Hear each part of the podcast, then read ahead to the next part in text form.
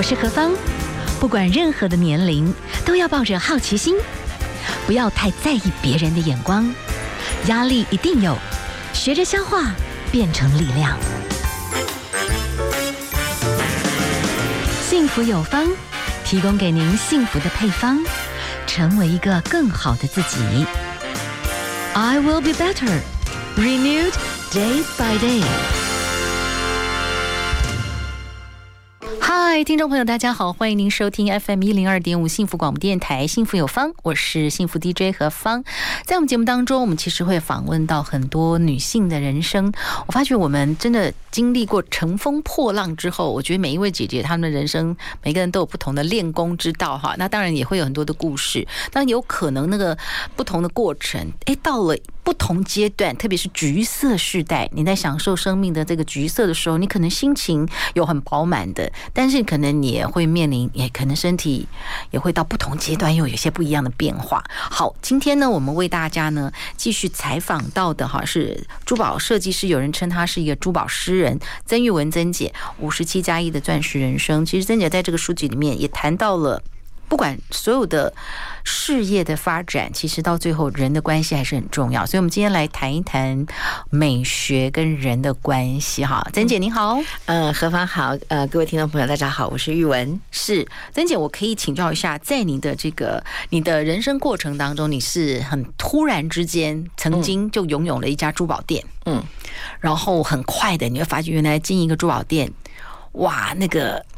其实风险呀、压力啊，其实都是挺大的。嗯，但是不同的阶段，可能也让你拓展了很多对于人的一些认识。然后，直到你现在成为一个珠宝设计师，哦，你不止成为珠宝设计师，你还 成为我很难形容，反正你也斜杠，斜杠。对啊，谈谈人嘛，你对人的一些敏感度，是不是在你这乘风破浪的人生当中，你有一些你自己的体会？嗯，我我觉得就是说，呃。后来我蛮相信这句话，就是所有的安排都是最好的安排。那其实这是一个很好的一个对于你自己的一个自我的心理建设，因为你真的不知道你会碰到什么样的人，或碰到什么样的事情。如果你可以真的比较积极正向的来面对它，即使呃就是坏事不坏嘛，对不对？好的事情来的时候，祸福都是相依的。所以如果我们的心可以比较维持在平常心的这个这个状态的话，是是比较好的。所以比如说啊，你现在在。在路上碰到交通阻塞，你很生气，可是你就想啊，也许我们就避过一个，可能是一个小小的擦撞或车祸什么的，那你心里会舒坦一点，就不会那么焦躁，说为什么又红灯又塞车这样子。那珠宝店也是，我是一夜之间啊，孩子的爸就看到那个珠宝店，他就顶下来了，然后先斩后奏告诉我，我就那年我才二十九岁，我就突然变成一家珠宝店老板娘，但我什么都不会，我真的是被客人骂到哭哎，因为我什么都不会，客人觉得我是不是在看不起。他或者耍他呀，不开心就骂我了。他问了我三个问题，我都答不出来。那我被骂是应该的。那我就认份嘛。那我就开始去去学习，去上课。那在那个过程当中，我又觉得我的兴趣是在于设计这一块。我可能对于经营店面这件事情，我真的没有没有兴趣。而且你知道，要经营一家小小的珠宝店，它都是非常辛苦，因为你必须要备很多的货。你光是这个资金你没有控制好，你再多的钱都是是不够的。所以你的能，我的能力跟我的兴趣或者我的专长可能不在这里，所以我就破釜沉舟的，我就。转到去做设计师，好，那这个当中当然要付出很多的代价。但是我为了要做一个好的设计师，专业的设计师，我同样的在那么呃辛苦的状况下，我挤出钱，挤出时间啊，我又去上台湾，在呃美国宝石学院在台湾的分校，我又去 GIA 又去读了一个 GG 出来，花了半年啊，读了一个就是宝石研究学家出来。但但这个过程就是一一样的，你要得到这样子的东西，你一定要舍掉某样的东西。所以我可能舍去了跟小孩子相处的时间，舍去了我的休息时间，可能我的身体的健康状况当时是硬撑着。所以到我后来碰到跟你一起的时候，我可能更年期来的比较早，或者是说时间拖得比较久，然后我自己要克服很多的问题，呃。这个都是相对的。你你当时这样子，你后面一定会造成什么样的后果？前因后果嘛。是是。可是没有办法，就是只能在这个状态当中，你自己去做好最好的心理的这个调试。是是啊，这样子的话，这个路才能走得下去。所以我在这本五十七加一的钻石人生当中有一句话说：幸福跟不幸从来都不是两条路，你只要面向幸福，不幸就在你的后面。嗯嗯，那你不能永远站在路口说这边这边左边右边。我要走哪一条路？嗯，犹豫不决，或者是你走到这条路上面，你就在抱怨说，为什么我啊，我应该选那条路？人生的路没有没有办法这样走的啊！如果你自己朝向幸福，那你就是才有办法得到幸福嘛。是在你的书籍里面，你曾经哈，就是说你在东区那边曾经经营珠宝店，对不对啊？你说那边曾经有一些很有趣的光景，有可能那边都豪宅，有些太太就是煮到一半哦，可能赶快。就发现葱，对，就买根葱。哎，可是买根葱又看到你们，你当时其实把你的那个珠宝店的橱窗搞得很漂亮，嗯，所以常常真的就是我们不能以貌取人，嗯，对。不对？可能买了个葱的太太，他本来买个两百万的红宝戒指回家了。那个时候是真的是这样子呀，就股票最好的那个时候吧，台湾曾经有过那样的光景的，嗯，哇哦。所以，真是要学习不以貌取人的。嗯，对，这个是一个穿个拖鞋 拿个葱，也可能就买了两百万的宝石。就是呀，珠宝这个行业是一个很奇妙的行业。好，我们等一下来聊一聊珠宝跟人啊，或者是你后来在很多经营的这个过程当中，你学到的一些人生的一些故事来分享一下。曾玉文小姐自己本身有很多的一些文学的作品，那么也是一个旅游家，特别是。啊，对于日本的一个情有独钟。不过今天我们除了来谈一谈他的这个珠宝设计，其实我们来谈一个女人的不同的过程。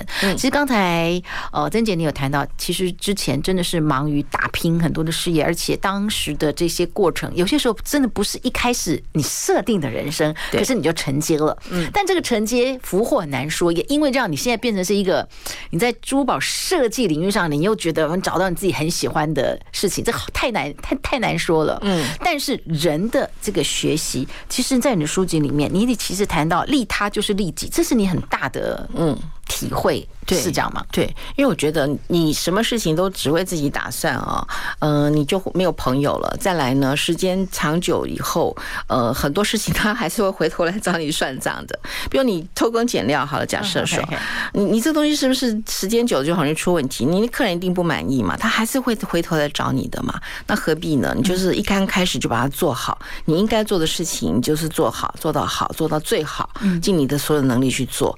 那我我的人生哲学。是尽人事听天命，嗯，有人说这个是有顺序的。我常常跟年轻朋友分享这个事情，你不要弄错顺序，你要先尽人事，也就是说，我要先扪心自问，我这个事情我有没有做到最好，我有没有尽我最大的努力？那之后你才能听天命。万一这个事情不成功，那那就算了，因为我努力了。你不能呃一切都听天命，然后你不尽人事，那是不行的啊。所以我觉得，如果你已经尽人事去做了，那后面就听天命吧。那那做事情也是一样，利他，你要先为对方先设想好，或者说，呃，这个人他他就是，呃，他是一个很爱运动的人，他他他的呃东西，我帮他设计东西，需要特别的注意安全的问题，他就不能刮来刮去，对不对？那有些人的设计他特别张扬，可是他一戴上去，那个那个会 客客人更好玩，他戴那个祖母绿耳环，他明明没有耳洞，可是他就是要。做那对耳环，我其实是不太赞成。然后他有一次就戴了很贵的耳环去吃饭，不是吃没有掉，他就怕掉，所以他呢就一在这个吃饭整个宴会过程，他就不断的去摸他那个 耳环在不在。后来你知道谁发飙吗？她老公发飙，她老公说：“你可不可以不要再摸你那对耳环？”旁边人都被他搞得很焦虑这样子。那那我就觉得。就不需要这样子，你就好好去吃饭，你就是应该很安全、很舒适、很美丽。这个是有顺序的，你起码要很安全，然后你很舒适，你才可以很美丽嘛。所以这个事情就是你要先利他，你不要先想好，然后你最后你他还是会回到你身上就利己了。嗯，呀，在你的整个设计的概念里面啊。嗯，在你的自己人生，其实我觉得成为一个女人，又是为人妻、为人母，嗯，有很多很多的责任在身上。嗯，什么时候你体验了自由灵魂？然后你知道，在你的书籍里面谈有自由的灵魂，有完美的作品。可是其实成为一个人，每个人都希望心里面有一个很奔放的一个自由空间。可是事实上，我们的生命里面，嗯，就是有很多我们没有办法当下完全只为自己活哈。你觉得那个自由的灵魂，你怎么去表现那个自由精神？或者是不同年龄，你有不同的体会吗？嗯，哦，我我觉得其实呃，要要得到自由之前，其实大家心里面要有一个想想法，就是说它是有限制的，对，因为你有限制，你才会。知道有自由是多么幸福的事情，就好像说，呃，一定要有法律，你要守法嘛。嗯。可是你有法律有守法之后，你才会有所谓的人权一样的，就是说这个是相对的。我我我人生很大的体验就是，所有的事情都不是绝对，都是相对的。相对于我可能。呃，一对一些人来说，我比较自由。譬如说，我选择我现在的婚姻的生活方式是结婚不同居。那因为我的工作的关系，我需要创作的空间，我需要常常出国去工作。那我去参展，我去带团旅行。那我如果说是。一般的那样子的模式，我可能就没有办法。但是这个我也要很感谢我现在这个先生，他也给予我很大的自由跟空间。所以，譬如说我现在去旅行，我已经安排好我下一个展览要干嘛的时候，我就告诉他说：“哦，亲爱的，我什么什么时候去哪里去哪里？”呃。我不太需要说我去请求他的同意，或者是说啊跟他报告这个事情，所以基本上他是给予我很大的这个独立的空间，所以我们两个人其实是相较于别人来说，我们是拥有比较大的自由的跟独立的。同样的，我也不会去干涉他的事情，嗯啊，然后他要什么事情他就告诉我一下，那我就开玩笑说我是他的御用老秘书，因为他。不太会用三 C 产品，所以他很多事情，他很多朋友要约他，就跟我说，然后我就帮他安排一些行程。所以基本上我们两个是独立的，完全独立的两个个体。可是我们在一起的时候是夫妻，是朋友啊，也许是更像恋人的关系。所以你你要拥有这样子的东西，我觉得你自己也要先付出。嗯，比如你要有，你也要把舞台造出来，你才有办法演戏啊。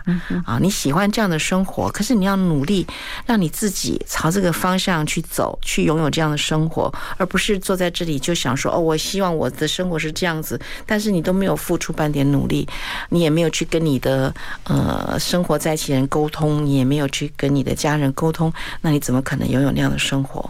所以您觉得你开创了一个非常独特的婚姻时代，然后那行还不错哈。嗯。但是你讲到的努力，你自己心里面的那个自由和笃定，或者是信心，或者是不不去猜忌对方，是你觉得女生？要做到什么程度才可以这么饱饱满？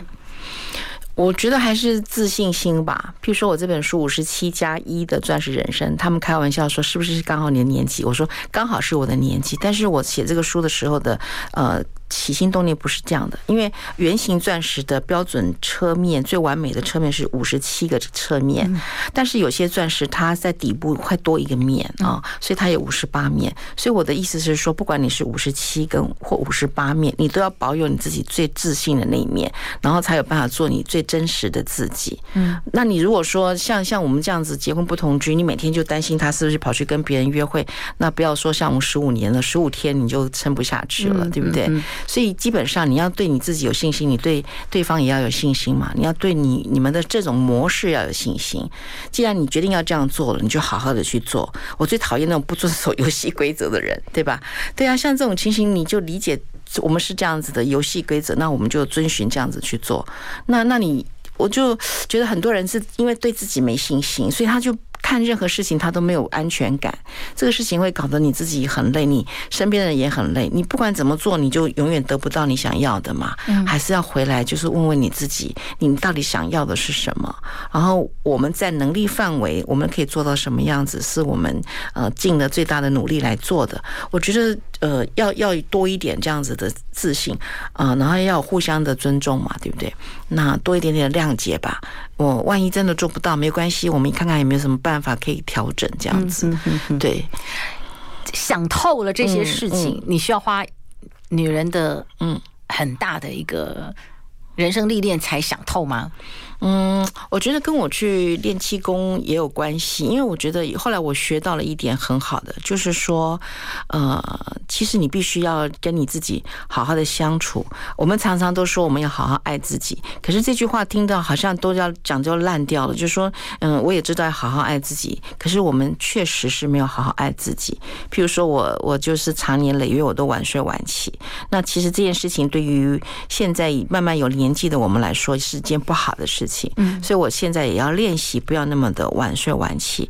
那。光是做到这一点，其实就是在爱你自己了，对不对？然后就是有些事情，或者说啊，我们对一件事情一直耿耿耿耿于怀，或者说对别人说了一句话，我们耿耿于怀。其实那句话讲完了，搞不好他就早就忘光光了。可是你为什么还要一直用那句话来伤害你自己，来一直在质疑你自己？那一样的，你也是不爱你自己啊。如果你很爱你自己的话，你不用不用那么在意别人说的这些话，你就开开心心过你的日子就好了。所以，好好爱自己这件事情，其实听起来很容易，但做起来不是那么容易。但如果你有一天你的观念或想法改改变的话，你就会不会那么在乎别人的时候，那个时候就是你自己真正爱你自己的时候。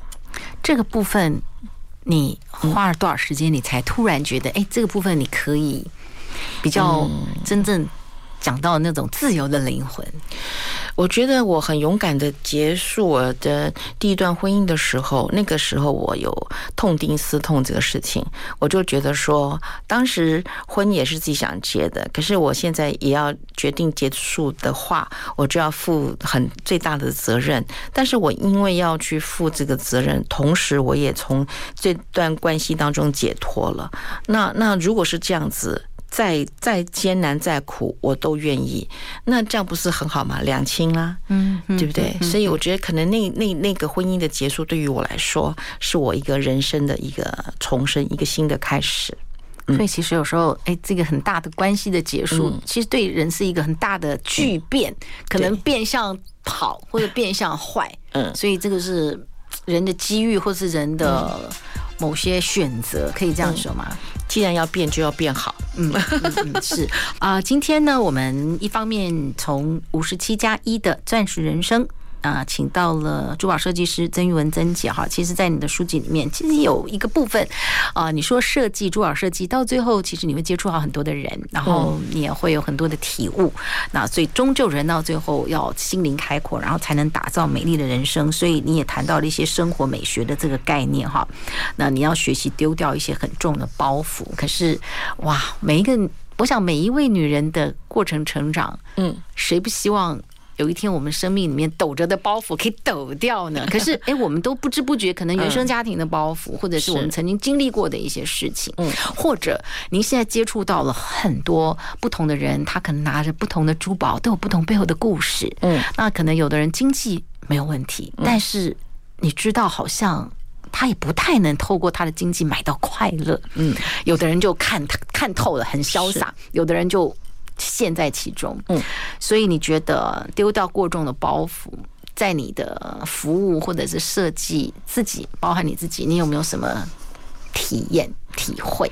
对啊，我我好好笑，我一直到今年才知道什么叫“偶包”，就这两个字放一起说，我还真是不会解读。因为我那天就是呃去年吧，也是为了新书发表会，然后就很担心，呃，因为找了李清志呃一起来两个人对谈，然后我就很担心，今天来的人很少，这样子，我觉得会对主办单位对李清志不好意思。然后李清志就写着 message 跟我说：“你怎么还有偶包啊？”我就问他说：“什么是偶包？”这样子。很丢脸，后来我才知道，哦，原来叫偶像包袱。原来我还担心说啊，那个那个座谈会会来的人很少这样子，所以他就这样子。哎，我就觉得这也挺好的。所以呢，嗯、呃，就是说我我们还是要丢掉，尽量丢掉一些包袱了啊。就前面讲到说，尽人事听天命嘛，哈。那那天其实呃来的人只有一半，为什么？因为那天非常非常冷，然后下大雨。可是我觉得来的人都很开心啊，这样也很好嘛，哈。本来报名六十几个，来了三十几个，但是。三十几个人都很开心，大家就觉得很好，所以我觉得我们的人生当中，因为呃这本书里面有提到一点，我觉得呃华人世界的孩子们啊，我们也曾经是孩子，就是说我们从小被教育这件事情，就是一定要有标准答案这件事情，或者是得高分这件事情，对于我们来说是很大的包袱。也就是说，其实这个世界上我们活到现在，也没有说任何事情一定有所谓的标准答案。考试的时候可能有标准答案，可是现在人生当中很多事情。不是标准答案，比如说你你说呃牛郎配织女，也许呃他不不配在一起也很好，因为他有。不同的选择，嗯而我们过去的教育当中，不管是学校或家庭的教育，就告诉你说啊，你是这样讲，所以你就要这样讲啊，你就要这样讲，你不这样子，你就不这样讲这样子。所以我我们被这个东西束缚的很严重。所以像现在孩子不结婚或是不生孩子，呃，不生小孩，你也不能说什么，因为是他们的模式，你也要尊重他。那可是他背后一定有个原因，会造成他们现在年轻的一代的孩子不想结婚、不敢结婚或不敢生小孩，他背后一定有。有原因的，但是你不要一直去责怪他们说啊，你们为什么不结婚啊？你们为什么不生小孩？不是这样的。我觉得真的是要多一点谅解，就是说他们现在跟我们不一样了。那那我们跟人之间的相处也是一样啊。我有很多的朋友，他们很有钱，他也有很有钱很快乐的，也有很有钱不快乐的，也有没有钱。很快乐的，有没有钱还是不快乐的？对，所以嗯，还是取决在于说你对于你自己要做一个什么样子的人。有时候标准稍稍降低一点会会好一点。我们就是那从小被高标准教养出来的小孩，所以很痛苦，你知道吗？就完美主义啊，什么事情都要弄到好好的。以前哦。那个我妈要来我家，我都吓死了。我都那个全家都要打扫干净，那个毛巾都要一条一条叠好好的。因为家里面以前就是这样教，很严格。那那没办法，就搞得你自己很紧张，你就会牺牲睡眠时间，牺牲很多事情。你要做到妈妈或爸爸要求你的那个程度，对不对？但但但现在妈妈年纪也大了，所以她也知道她可以不用这样子要求她的孩子们，不要每次一来大家都很紧张，像地震一样这样子。那这样大家就轻松一点，日子就。就是 easy 一点这样。呃，像曾玉文曾姐哦，你自己经历过好多好多，相较于我这样跟很多女性朋友来讲，嗯、你的人生是丰富的。嗯，好，你有这个珠宝展的那个国际参展的经验啊，嗯、然后你也有自己旅游啊，甚至到最后你是开辟很独特的一些旅游美学，大家一起哈去共享。然后你珠宝的设计会接触到很多的人，可是你也是到一个阶段，你才认清自己。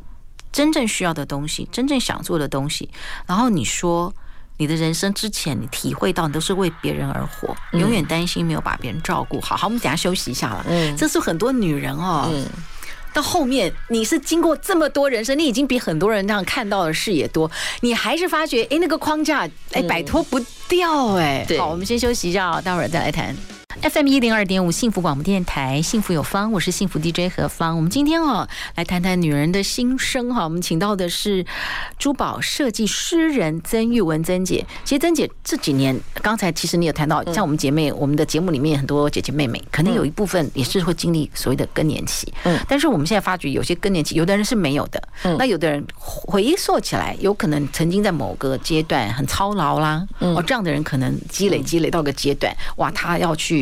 呃，去 conquer 要去胜过的，要去调整的那个身体状况是比较多。我不知道珍姐，你你你你自己是不是这几年也要面对？嗯，啊，这是有些女人一定会经历过的某些人生。但是当然，你也借着这个状况，要多一些休息检视。嗯。你已经看过这么多的大山大水，哎，你还是发觉，哎，我们给我们女人给女人的框架很多，哎，是是是，你还是觉得其实你都在为别人活，然后你会担忧，如果你不这样做，你就不是一个好的女人，你不是一个好的妈妈，你就光那个框架，你把你自己压死了。对啊，我我我一直这这几年在检讨说，为什么我没有所谓的闺蜜啊？就我很少就是说跟一群女生朋友出去玩这样。虽然我有很多的女性朋友，可是我没有办法这样一群人去吃饭啊、聊天啊这样子。后来我就想说，可能因为我之前有段时间是等于是单亲的状态，然后我。应该是说，我工作忙完之后，我就觉得对孩子很愧疚、很歉疚，我都没有办法陪他们，所以我就会把我仅仅剩余的一些时间，我就尽量留着陪小孩。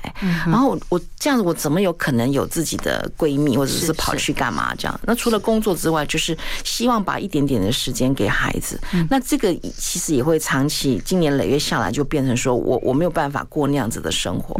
可是后来我想想说，孩子他们也会长大，他也不是说。说一定要你把所有时间都放在他们身上啊。所以这个事情就是一样，又回到说啊，你是妈妈，你就应该要这样这样这样。所以你有时间，你就应该要去陪孩子啊。你你你是担心妈妈，所以你就要怎么样怎么样啊。所以这个事情一样又又调回去那个一般的整个社会的观感，或者是一般的价值，对不对？要求我们要去做这些事情，但我们自己也要检讨。呃，有些时候那个框架也是自己架在自己身上的，所以我就说，嗯，有一天就突然觉得，天哪，我怎么都在为别人活？因为有一次，呃，小孩子都不在嘛，然后就觉得自己就自哀自怨，坐在家里面，觉得自己好可怜哦。空巢期来了，然后又碰到更年期，我以前还跟我孩子们说，哎，你们那个叛逆期，三个女儿嘛，你们三个都叛逆完之后，老娘就更年期了，那我一生不就毁了吗？对啊，你的你你所有的事情都毁在这个上面了。哎呀，那天觉得自己这样下去不是办法。后来女儿就跟我讲说：“妈妈，你如果真的希望我们回来陪你，你就跟我们说，我们就把时间弄弄出来，我们就一起陪你吃饭干嘛的。你不能我们都不在的时候，你就怪我们都不在你身边。”哎，那句话让我哎好像。打醒了我一样，就是觉得对啊，对啊，他们有他们的生活，为什么他们都一定要陪我吃饭呢？以前我在忙的时候，我们也都很少，也没办法一起吃饭呢。那为什么同样的事情感受起来是不一样的？然后你为什么有那种孤独老人被遗弃的感觉呢？啊，所以我就觉得啊，不可以，不可以，我一定要想办法克服这个问题。所以一直要你自己要一直去去看看清楚这个状况，然后你不能就像。掉到水里面一样啊，自己都不自救，人家也救不了你嘛。人家就把棍子要丢给你，要救你，你都不要了，你怎么办？当然就是溺死了。所以我就开玩笑说：“哎呀，所有的事情没有什么大不了啊，你越是在乎他，他那个反弹力越大嘛。所以我刚刚讲嘛，就说所有的事情都是相对，不是绝对的嘛。你比起别人已经好很多了啊。有时候要要要很珍惜我们现在所拥有的一切。那跟你其实一定会有的啦，哈，有的。没有，那也恭喜你。那有就想办法，对，那就是告诉你说要休息啦，啊，啊，要运动啊，要放松啊，那就是影响你另外一个不同的人生，我觉得也很好，对不对？那嗯，现在二十一世纪，你说美丽是一种美丽力学的力，就美丽要变成一种力量了。嗯，你觉得特别你又是从事珠宝设计，它是一种美，但是这个美好像又跟独特个人你碰到的人，嗯。看你的工艺跟你的珠宝的材质是有关系的。嗯，你你也会从旅行当中啊，去把美丽啦这些部分去去实质的创造出力量。嗯，现在你对美丽的看法是什么？因为我觉得女生会经历少女的时候那种哇，不用化个妆也美丽，然后到了三十岁肯定是另外一种风情，四十岁、五十岁对，好不一样的。你现在对于美有什么看法？呃，我觉得还是要呃舒服这件事情还是最重要的。但是呢，譬如说，呃，我们已经过了那种不化妆不能。就是出来路上会吓到人那个状态下，譬如说我要上你的节目，我如果知道今天是直播的状态，对不起，我如果是我的话，我因为是一个珠宝设计师，我就必须要上了妆来，化了妆来啊，我觉得这是一个基本的礼貌，所以我可能会花一点时间去化妆来。可是有的人就觉得说啊，你干嘛？你要画成这样子哈，你上个节目有必要吗？但我觉得，如果你觉得美是一种力量，它其实也是一种彼此尊重的一种礼仪。是，那你就我就好好的嗯打扮好，然后化了妆来上你的直播节目。嗯啊，我觉得这个东西其实就是一个出发点，你的你的心意。如果你有你有你有这样的心意的时候，这个有心就有力，它就会变成力量了。嗯，那我们的环境，比如我们。直播出去的画面就很好看嘛，是是，对不对？那我们就从这个小地方做起，慢慢就可以影响啊，环境就越来越好啊。是。好，我们今天访问到的是珠宝设计师曾玉文，曾曾姐了哈。我可以请教一下，我看到您后面啊，在书籍里面有很多很多的作品，越到后面哈，它呈现的那个故事就越。五彩缤纷，那你很喜欢文学作品，你好多的这些创作的名称都跟这些文学非常有关。举一个例子，为什么你觉得那些文学跟你的作品是这么奇妙的连在一起？呃，这次五十七加一的钻石人生当中有一个系列叫巴黎系列，嗯、那它其实是呃，我后来发觉巴黎为什么那么吸引我，其实因为巴黎他们不管从街头巷尾任何一个建筑都是黄金比例的，嗯、你知道那种东西，其实在耳濡目染之下，你的生活你创作出来的东西，呃，像是我第一次去去巴黎的时候，我还去看了我同学那是在留学，他带我进去一家毛衣店。我进去的时候，我吓坏了，因为因为你知道吗？他们光是个毛衣，比如说红色，它大概有二十种红色；黄色大概有二十种黄色。